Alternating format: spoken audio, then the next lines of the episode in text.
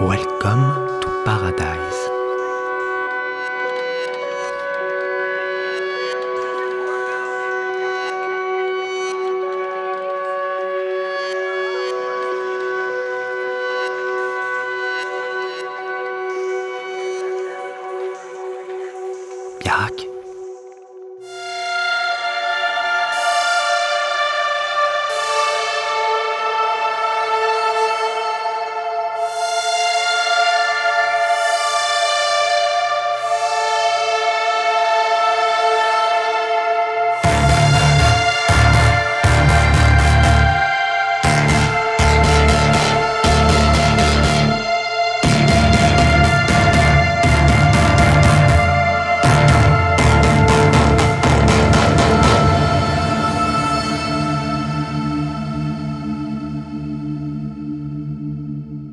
Crois que c'est la journée euh, la plus incroyable du voyage, voire une journée marquante dans nos vies.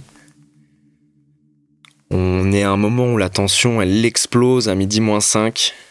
On voit Tchad, euh, les autres vieux loups de mer, tous en train de, de rôder et prêts à cracher leur filet.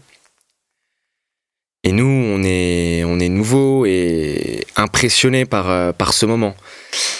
Mais à la fois, l'adrénaline, elle nous garde euh, ultra concentrés. Et euh, on repasse tous nos nœuds dans la tête. euh. À ce moment-là, moi, j'ai les mains crispées sur le filet parce que je suis à l'arrière sur la poupe et je m'apprête, du coup, euh, enfin, mon rôle est beach guy, donc je vais sauter sur la plage et accrocher ce bout de filet à un tronc, un rocher, quelque chose d'assez lourd qui tiendra pour qu'en puisse Simon, Clément et Darren puissent faire le crochet correctement autour du banc de saumon. Et ensuite, Darren me rappellera à la radio, ça sera temps de fermer, j'apporterai la fin du filet, on fermera sur le, bateau et on va percer, donc ramener le sac de saumon euh, sur, le, bateau. Bon, pour le premier set, vu qu'on perd face à Tchad, on n'a rien du tout. Euh, mais à ce moment-là, le capitaine euh, perd un peu, perd un peu ses moyens. Parce qu'un des trucs qui lui fait le, sûrement le plus peur, c'est d'avoir honte devant ses autres euh, vieux loups de mer, parce qu'il a une réputation à tenir.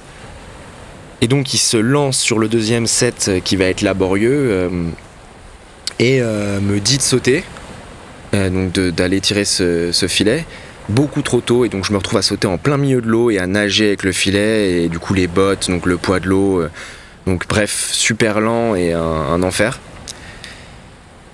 Et malgré tout ça, cette, euh, cette ouverture un peu euh, laborieuse, le soir, on arrive au tender avec des saumons. Et ça, c'est pas rien parce qu'on a quand même eu une saison très mauvaise jusque-là. Et c'est la première fois qu'on a notre petit euh, ticket avec le nombre de livres qu'on a pêché aujourd'hui. Et ça, on est, bah, on est super fiers. Les tenders, euh, donc c'est les gros bateaux qui vont venir tous les soirs euh, dans la baie ou tous les deux jours pour récupérer la pêche des pêcheurs et ensuite l'amener aux canneries, euh, donc là à Larsen Bay, pour que Icicle Seafood les, découpe. C'est souvent des, personnages, des, des chasseurs, des capitaines qui parlent pas, souvent aussi très curieux de voir des Français sur le bateau. On discute beaucoup euh, quand, ils, se rendent compte qu'on n'est pas, du coin. Donc c'est toujours un moment assez agréable. C'est aussi les personnes qui, vous relient un peu à la civilisation en fait. C'est les seules personnes que vous voyez qui sont pas euh, tout le temps euh, dans ce milieu de pêche où finalement il y a les saumons, les pêcheurs, les ours, les aigles. C'est ces seules personnes qui ramènent un peu un bout de civilisation, qui sont au courant de ce qui se passe au village, euh, ou ce genre de choses. Donc on s'échange un peu les, les petites nouvelles et, euh, et en fait, euh, à la longue, on va se rendre compte que ça, c'est vraiment important. Ça fait du bien en fait de parler avec des gens qui sont pas, enfin qui reviennent du village et qui, qui, qui ont toujours un contact avec euh, ce qu'on pourrait dire civilisation entre guillemets quoi.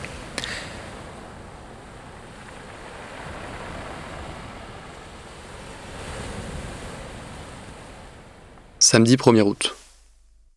23h30. J'essaie d'écrire, de me rappeler de cette journée. L'adrénaline rend le moment flou. La nuit va être courte, demain nous nous levons à 4h. Il est 11h du matin, plus qu'une heure avant l'ouverture de la pêche. Les chalutiers rôdent en cercle, tels des charognards attendant le moment fatidique. Les semblants d'amitié de la veille ont disparu. Les équipages se guettent en silence. Chad et Darren sont debout dans leur cockpit.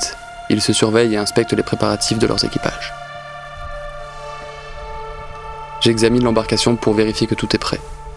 Vers midi moins 10, Chad, malicieux, lance un faux départ. Il pousse la manivelle au maximum, son moteur se met aussitôt à gronder comme si le bandit allait fendre l'eau jusqu'à ses proies. Dès la première seconde, Darren Dupé démarre en trombe. Nous sautons en opposition. La corde reliant le skiff à Light Blue se tend dans des craquements inquiétants. Jusqu'à aujourd'hui, la saison a été mauvaise et beaucoup des pêcheurs espèrent enfin remplir leur cale. Les dix minutes qui suivent sont intenses. Les mains crispées sur le filet mouillé, je refais mes nœuds dans ma tête tout en continuant d'arpenter du regard l'état de cordes, les ancres, les crochets, les mousquetons et les anneaux. Il est 11h55. Les eaux de la baie se mettent tout à coup à bouillonner. Les mouvements tactiques ont commencé. Évidemment, Chad et Darren convoitent le même banc de poissons. Les pauvres, eux, nagent tranquillement vers une plage de cailloux gris sans se soucier des vrombissements qui résonnent dans l'eau, sans se douter des prédateurs mécaniques qui les guettent. Midi, le bandit accélère, tente de passer sur le côté. D'une manœuvre habile, Darren lui coupe la route. Les deux capitaines se fusillent du regard, ils le savaient. Chad lance. Darren, don't play that game. Et le chasseur répond. You know it is my friend. Chad nous rentre dedans par le flanc avec son bateau en métal. Darren ne contrôle plus notre bateau et panique. Nous sommes bloqués entre les rochers, les bateaux et la plage qui se rapprochent dangereusement. Tous les chalutiers se jettent sur les bancs de poissons qu'ils ont repérés. Nous terminons tous les trois à l'eau pour tirer le filet à la main à travers la baie. C'est un échec complet. Nous nous fatiguons énormément et nous trempons jusqu'aux os pour rien. Nous remontons pour sécher rapidement sur le ponton, puis nous entamons un deuxième set qui sera encore plus laborieux. Notre filet se prend dans les algues, il est complètement bloqué. Un bateau dirigé par cinq jeunes vient à notre aide pour terminer le set. Le filet est embourbé dans les algues et nous tirons de toutes nos forces depuis la plage pour le sortir de là. William, le capitaine, a 21 ans et commande son équipage composé d'amis d'enfance. Il ne semble pas prendre la compétition du jour au sérieux comme les autres pêcheurs et nous pose de nombreuses questions sur nous et sur la France. Pendant que nous partageons côte à côte cette galère, Darren raconte sa vie et ses histoires inlassablement. Nous sortons une cinquantaine de saumons de l'eau et des centaines de kilos d'algues. Heureusement, notre troisième set de la journée sauve la mise. Beaucoup plus calme cette fois, Darren prend son temps et nous réussissons à installer et à sortir le filet de l'eau proprement. En fin de journée, nous allons déposer notre pêche du jour au tender. C'est notre première dépose. Combat d'ego oblige, Darren tente de sauver l'apparence de notre petit bateau en jurant et en hurlant des ordres dans tous les sens. Le tender n'a pas l'air d'y porter une grande attention et il emporte nos 747 livres du jour avec son treuil au-dessus de l'eau. Nous retournons poser un dernier set que nous laisserons en place toute la nuit. Le soleil se couche. Journée éreintante mais mémorable. La tension qui s'alourdit à l'approche de l'opening, les regards des pêcheurs entre eux, l'agitation des équipages, les cigarettes qui s'allument à bord, les bateaux qui se tournent autour et se coupent la route, le rire gras de Chad et ses insultes puissantes qui résonnent dans toute la baie. Je suis épuisé et tous mes vêtements sont humides. Avec Alexis, nous cuisinons du saumon et du riz dans la nuit à la lumière de nos frontales. Nous allons apporter une assiette à Darren en raft. En tant que capitaine, il doit dormir sur le bateau. De notre côté, par manque de place, nous dormons sur la plage. La pluie commence à tomber, nous mangeons abrités par les arbres. Cette journée nous a tous abasourdis. Tous ces bateaux sont réunis avec le même objectif et combattent violemment au creux des vagues. Mais à cette heure-ci, je vois leur lueur remuer calmement sur l'eau. Je sais qu'ils se préparent pour la journée de demain.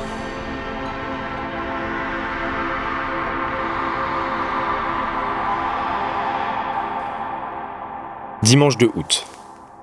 La pluie reprend. Elle tombe verticalement à un rythme intense et régulier qui ne cessera pas de la journée. Jusqu'à 18h, nous restons debout sur le bateau. Nous nous asseyons tour à tour, sous le seul petit espace abrité. Le reste du temps, nous observons les saumons se rassembler petit à petit dans notre piège. À marée basse, les ours passent à quelques mètres de notre embarcation et enjambent l'extrémité de notre filet. Ils vivent leur vie calmement pendant que nous subissons la pluie sous nos parkas. Nous tirons finalement le filet hors de l'eau sous une pluie battante.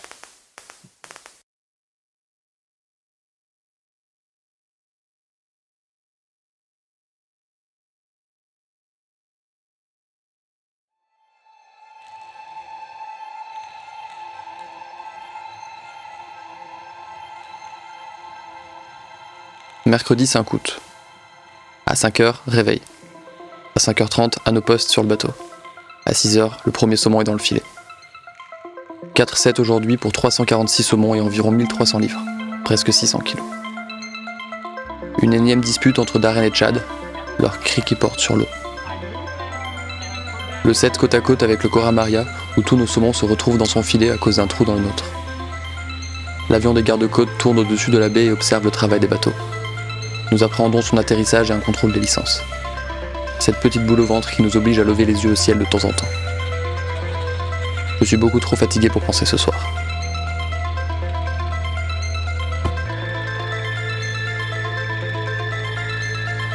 Jeudi 6 août. Le matin, les corps des matelots sont lasses. Le réveil est court car l'air marin est un coup de fouet. La marée arrive et notre piège doit être posé. Nous enfilons rapidement nos salopettes, le réchaud est plié, les vivres sont mis à l'abri des ours et de la pluie. Nos gestes s'accélèrent au fur et à mesure dans une cérémonie silencieuse. Nous embarquons. Le capitaine n'a Dieu que pour la compétition et est déjà en train d'observer la crique où le bandit semble encore assoupi. Les cordes humides viennent glisser dans nos mains. Mon regard se perd sur les eaux sombres pour tenter en vain de savoir de quoi la journée sera faite. Nous tirons plus de 1300 livres dans la journée. La pêche est fructueuse. Nous sortons de notre filet un roi saumon. C'est le plus rare, le plus gros et le plus délicieux de tous. Ces poissons finissent rarement dans la cale des tenders, car les pêcheurs les gardent comme des trésors. Ce soir, nous dégusterons des sashimi et quelques filets de sommet réservés aux initiés. En fin de journée, le soleil vient se diffuser dans la brume pendant que nous jetons les saumons dans la boîte remplie de glace. Je suis adossé à tribord. J'observe la chorégraphie de Simon et Clément qui récoltent les fruits de notre dernier set, baignés dans cette lumière fabuleuse. La fatigue et la beauté des scènes me donnent des impressions de mirage. Le Cora Maria fait la fête, le bandit est caché dans l'embouchure de la baie, le biologiste est enfermé dans son camp, Byler est sur son bateau, et nous sommes allongés dans la tente en bas de la falaise.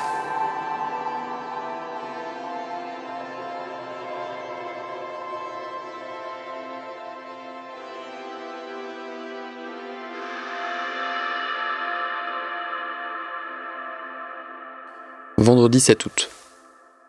Je profite d'une petite heure de repos. C'est la première fois que je prends mon stylo le matin à Telrod. Le ton monte avec le capitaine, mais les tensions s'apaisent vite lorsque nous voyons une famille d'ours traverser la baie à la nage. Chad débarque à pleine puissance et se met à rabattre les saumons dans notre piège. Je ne comprends pas ce qu'il nous crie. Sa voix cassée par les dernières disputes ne parvient plus à couvrir les grondements du moteur. Le banc de saumon se dirige droit vers moi et l'adrénaline monte. J'ai déjà sauté et je cours, les bottes pleines d'eau, le filet sur l'épaule. En un clin d'œil, le piège est refermé. Chad a certaines petites attentions pour notre équipage malgré nos différends. Aujourd'hui, c'est la réconciliation. Je vois son visage marqué, j'entends sa voix qui a trop fumé et je me dis qu'il est fatigué de lutter. Pourtant, à chaque fois que je croise son regard, ses yeux perçants disent le contraire. Près d'une plage, nous repérons un banc d'une quarantaine de poissons. Je ramène l'une des extrémités du filet et de l'autre, Darren et Clément s'activent pour me rejoindre en skiff. Le regard aiguisé, nous surveillons nos proies, remplis d'une flamme qui décuple nos sens. Je suis animé d'une joie qui semble réveiller un vieil instinct. En 15 minutes, grâce à cette technique de time set, nous tirons le sac de poissons sur le pont. Ce soir, nous déposons 2000 livres. Darren est aux anges. Le tender me rappelle que le monde extérieur existe encore. On peut même lui commander quelques vivres. Trois nouveaux ours sont apparus dans le secteur. Une mère et deux petits d'à peine six mois.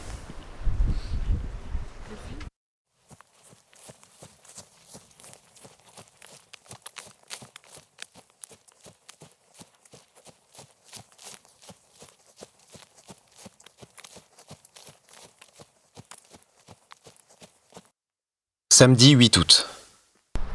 Nous installons notre tente sur la petite île. La marée va continuer à s'accentuer les prochains jours et notre campement sera inondé. Il fait grand beau. Darren revient une heure plus tard. Il parlait avec Chad, chacun sur son bateau, au milieu de la baie. Il a enfin pu négocier comme il le voulait. Nous partagerons l'entrée de la rivière et nous travaillerons avec nos deux filets à une grande prise commune. Le soleil tape fort, et nous avons 4 heures avant la prochaine marée basse pour installer le bateau à son emplacement. Je suis tellement content de tester une nouvelle technique de pêche et de me séparer un peu de Darren, de renouveler l'environnement. Je profite du soleil avec Alexis pendant que Clément plonge sur le skiff avec Chad pour ramener les bancs de saumon petit à petit dans nos filets. Nous voyons les pêcheurs fumer des joints et on entend Chad rire aux éclats. Soudainement, il hurle depuis son bateau pour que nous fermions le set. Je saute dans l'eau avec Alexis et l'équipage de Chad depuis le haut de la rivière en courant vers le filet pour rabattre les derniers poissons. Il fait froid mais on ne sent rien. L'excitation fait son effet. Une fois arrivé au filet, nous le tirons vers la plage, puis nous ramenons la ligne de fond. Le set est fermé, les poissons sont dedans. C'est notre plus gros set depuis le début de la saison. Darren fanfaronne en rappelant que c'était son idée. C'est grossier. Chad, malgré son air bougon, nous encourage. Quelques marques d'affection au milieu d'un flot d'insultes. Nous refaisons deux sets plus petits dans la foulée. En plein soleil, face à la baie vide, c'est le paradis. Les filets de saumon cuisent doucement pendant qu'on débriefe notre journée. Nous partons à bord du bandit déposer notre pêche au tender. C'est comme un honneur d'être à son bord après l'avoir tant regardé depuis dix jours. C'est un bateau en métal, simple, solide, puissant. À bord, la chienne de Chad, Sarah, fait la fête à tout le monde. Je saute avec Sam dans la cale glacée et puante pour pincher un à un les saumons et remplir les sacs du tender. Je suis en basket, trempé et congelé. Le soleil se couche et la lumière est une nouvelle fois extraordinaire. Nous discutons avec l'équipage du tender. Wes, le biologiste, est là aussi pour regarder les résultats de la pêche. Deux gars du tender racontent des blagues grasses et résument sans cesse la dureté de la vie en mer. L'un des deux se moque des beuveries de son collègue au regard bouffi et les yeux de travers, une casquette course light posée sur la tête.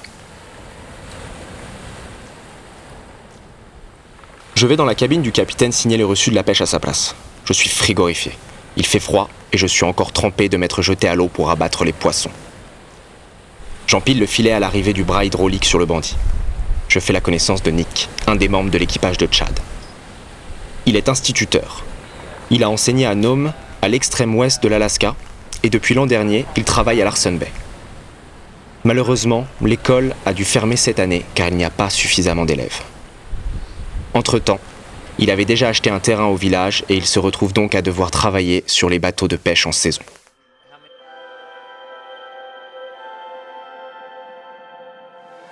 Dimanche 9 août. Le soleil sort à peine mais il fait déjà chaud. Nous cuisinons sur la plage lorsque Chad et son équipage viennent nous chercher avec leur énorme skiff en métal. Sam a perdu ses gants la veille. Je lui donne une de mes paires de rechange. Chad se moque de nous et nous traite de fillettes. Lui n'a jamais mis de gants. Nous retrouvons Darren sur Light Blue. La marée est montée et notre skiff est à sec depuis plusieurs heures. Nous nous douchons dans un torrent puis passons plusieurs heures à jouer aux cartes dans l'herbe. Juste derrière Alexis, je vois trois ours descendre de la colline jusqu'à s'approcher dangereusement. Petite montée d'adrénaline pour tout le monde. Nous nous levons rapidement et parlons fort pour les effrayer. Les ours nous regardent un peu surpris et changent de direction sans se préoccuper de notre présence. D'autres ours vont et viennent sur la rive mais gardent leur distance. Darren ordonne quelques tâches absurdes sur le bateau, toujours pour montrer son autorité, puis nous nous préparons à refermer le set avec l'autre équipage. Nous lançons un autre set et pendant que nous le refermons sur la plage, nous apprenons par la radio que la pêche va fermer ce soir pour quelques jours. Chad, depuis son ponton, nous jette ses dernières canettes de coca en hurlant pendant que nous tirons le filet de toutes nos forces, de l'eau jusqu'à la taille. Ils sont tous fous. Une fois sec et posé sur le ponton, je filme les ours qui tentent de passer par-dessus notre filet de l'autre côté de la rivière. Nick est avec moi. Il me raconte l'histoire du clair Océana, le crabier de Andy qui part pêcher en hiver dans le détroit de Bering et sert de tender pendant l'été. Fin de journée. Nous ouvrons un grand et dernier set à travers la baie pour attraper les saumons de la marée montante. Au moment de refermer le filet, nous voyons tous nos poissons s'échapper à travers un grand trou. Nous regardons la scène, dépités. Il est déjà 21h, donc Darren décide d'arrêter pour aujourd'hui. Nous réparerons le filet demain. Dernière traversée vers le tender. C'est le même bateau que la veille. Je suis toujours surpris par la rapidité avec laquelle les habitudes se prennent. Nous saluons machinalement son équipage et échangeons quelques mots sur la pêche du jour. Le capitaine refuse quelques saumons qui ont trop longtemps au soleil sur le pont.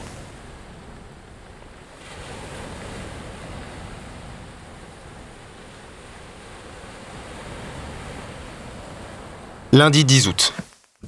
Ça fait quelques heures que j'ai les yeux rivés sur l'eau. Simon et Clément sont en train de récupérer quelques saumons supplémentaires aux cascades. La marée est déjà basse, je vois le visage de Darren se crisper. Nerveux, il me dit What do you think if we close now? I don't want to risk to be in such shallow water. À la seconde où j'acquiesce, le capitaine crie Let's close. Je rappelle le reste de l'équipage au talkie. Je vois apparaître Simon, suivi par Clément en l'embouchure de la rivière. Je ris aux éclats en observant la scène absurde. Les deux courent en sous-vêtements pour abattre les saumons. Moi aussi trempé de la tête aux pieds, je retire immédiatement mes habits pour les rejoindre. Nous sommes armés de tout ce qu'on a pu trouver. Plongeurs, pelles, cordes, tiges, crochets. Nous remuons l'eau glacée le plus frénétiquement possible. La traque a commencé. Notre élan est redoutable, nous tirons déjà la lead line. Plus que quelques mètres de filet. Nous joignons nos efforts dans de grands cris d'encouragement, comme nous le faisons souvent dans les fins de set. Un rayon de soleil perce les nuages et vient nous donner les dernières forces dont nous avons besoin. Je vois les saumons frétiller par centaines.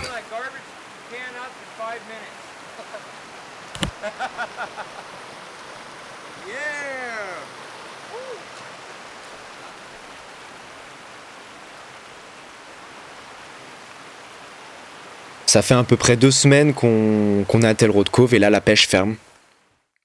Et on sait que bah, va fermer à peu près pour trois jours, mais c'est pas sûr. Donc Darren tout de suite décide de retourner à Kimberly Cove et euh, on décide de rester. Donc on, reste à Tel Road Cove et on, garde euh, les, embarcations, les bateaux qui, qui restent ici.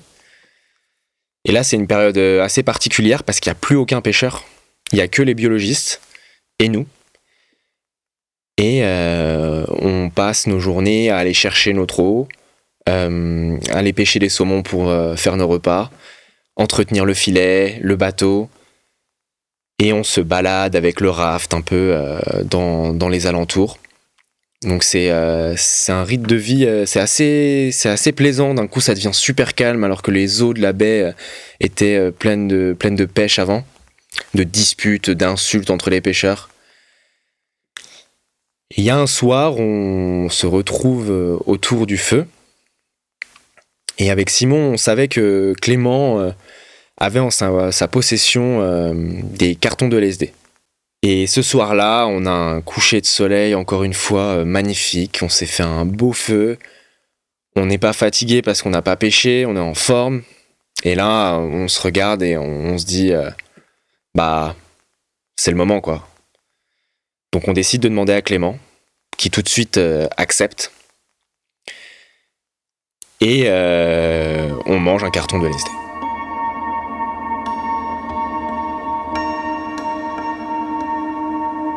Assez vite, euh, on on est un peu euphorique autour du feu, on rigole. Et là, le biologiste décide d'arriver. Donc euh, on voit Wes euh, qui, se met avec nous. Et il y a ce petit moment de euh, bon, on commence, on est en montée de LSD. Et on a ouais, enfin on a un, intrus dans le, groupe entre guillemets. Et donc on décide de lui dire Wes, on, est, on a pris du LSD, est-ce que t'en veux? Et il se trouve en fait que le mec adorait ça, donc il en prend. Et on se retrouve donc les quatre sous LSD sur une plage magnifique.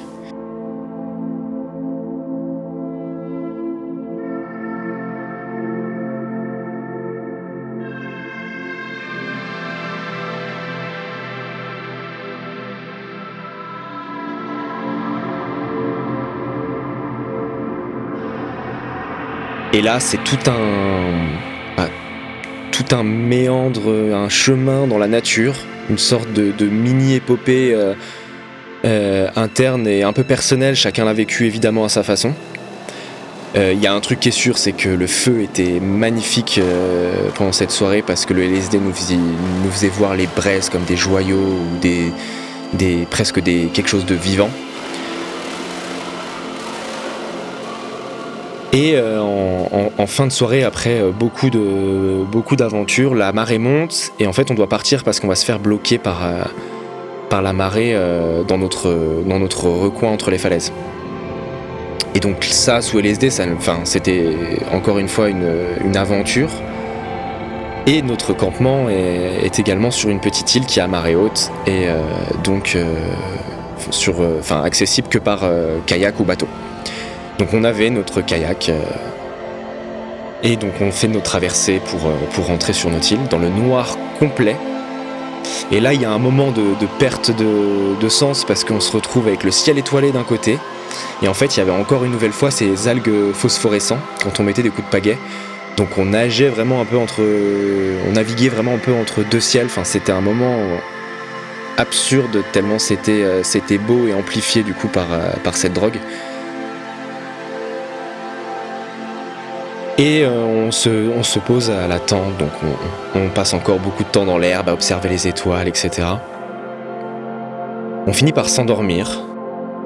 Enfin, s'endormir, c'est un grand mot parce que je pense que tout le monde a les genres de spirale. Enfin, c'est un peu un peu bizarre. Fait que moi, j'arrive à, enfin, j'arrive un peu à m'assoupir. Et à un moment, j'entends euh, Simon qui, qui, qui nous appelle, qui fait la, tente, la, tente est en train de, craquer. Je, me lève, au début je comprends pas, j'ai l'impression que la tente est retournée, je vois qu'il y a beaucoup de vent et tout. Et quand je reprends mes esprits, je vois que le mur de la tente du côté de Simon, il est quasiment couché. Et c'est ce fameux bomb shelter avec des, des poteaux d'acier euh, ultra, ultra solides. Et donc on se dit, waouh, ok, là il y a du vent. Le vent commence à s'engouffrer dans la tente, c'est vraiment assez puissant. Du coup on se dit, il doit y avoir un truc qui est mal, euh, mal accroché, on décide de sortir. Et là on sort, et le vent est effectivement déjà très fort, et a été tellement fort qu'il a déchiré la, bâche, enfin euh, la bâche supérieure de la tente. On essaye de rafistoler le- la chose euh, sans succès. Et là, c'est une, euh, en fait, c'est un orage qui nous tombe dessus, un orage assez puissant. Et en fait, on est encore tous sous LSD. Et c'est vraiment un moment où on se dit, on va finir dans la mer, la tente va s'envoler et on peut rien faire. Donc là, on, on se met tous dans nos duvets, on se recroqueville et, et on attend.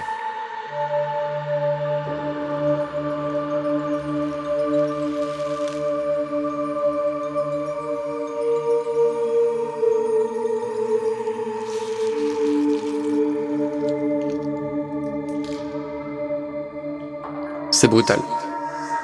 La tente bouge dans tous les sens. Je ne sens plus vraiment mon corps. J'ai l'impression que la feuille s'écrase sous mon stylo. Seul au milieu de cette tempête sur cette petite île, isolé. Les éléments se déchaînent. Les sensations se mélangent, les émotions se confondent. Je flotte, je me perds. C'est magnifique. Un sol de points entrelacés rouge et noir. Un manège qui tire et relie les étoiles les unes aux autres. Les algues phosphorescentes. La marée qui recouvre le feu, le bruit, le noir, le kayak. Chercher ses affaires et les oublier. Je vois des ombres partout. Avancer dans la sombre forêt d'Amazonie au toucher de ces herbes hautes. Les gros nuages noirs qui arrivent dans le ciel, les étincelles de partout. La tempête dans la tente, du feu devant mes yeux. Des traits à la matisse qui s'entrelacent sur le plafond. Recroquevillé en fœtus au milieu de ce délire chaleureux. Tout a commencé quand nos pieds s'enfonçaient tendrement dans le sable.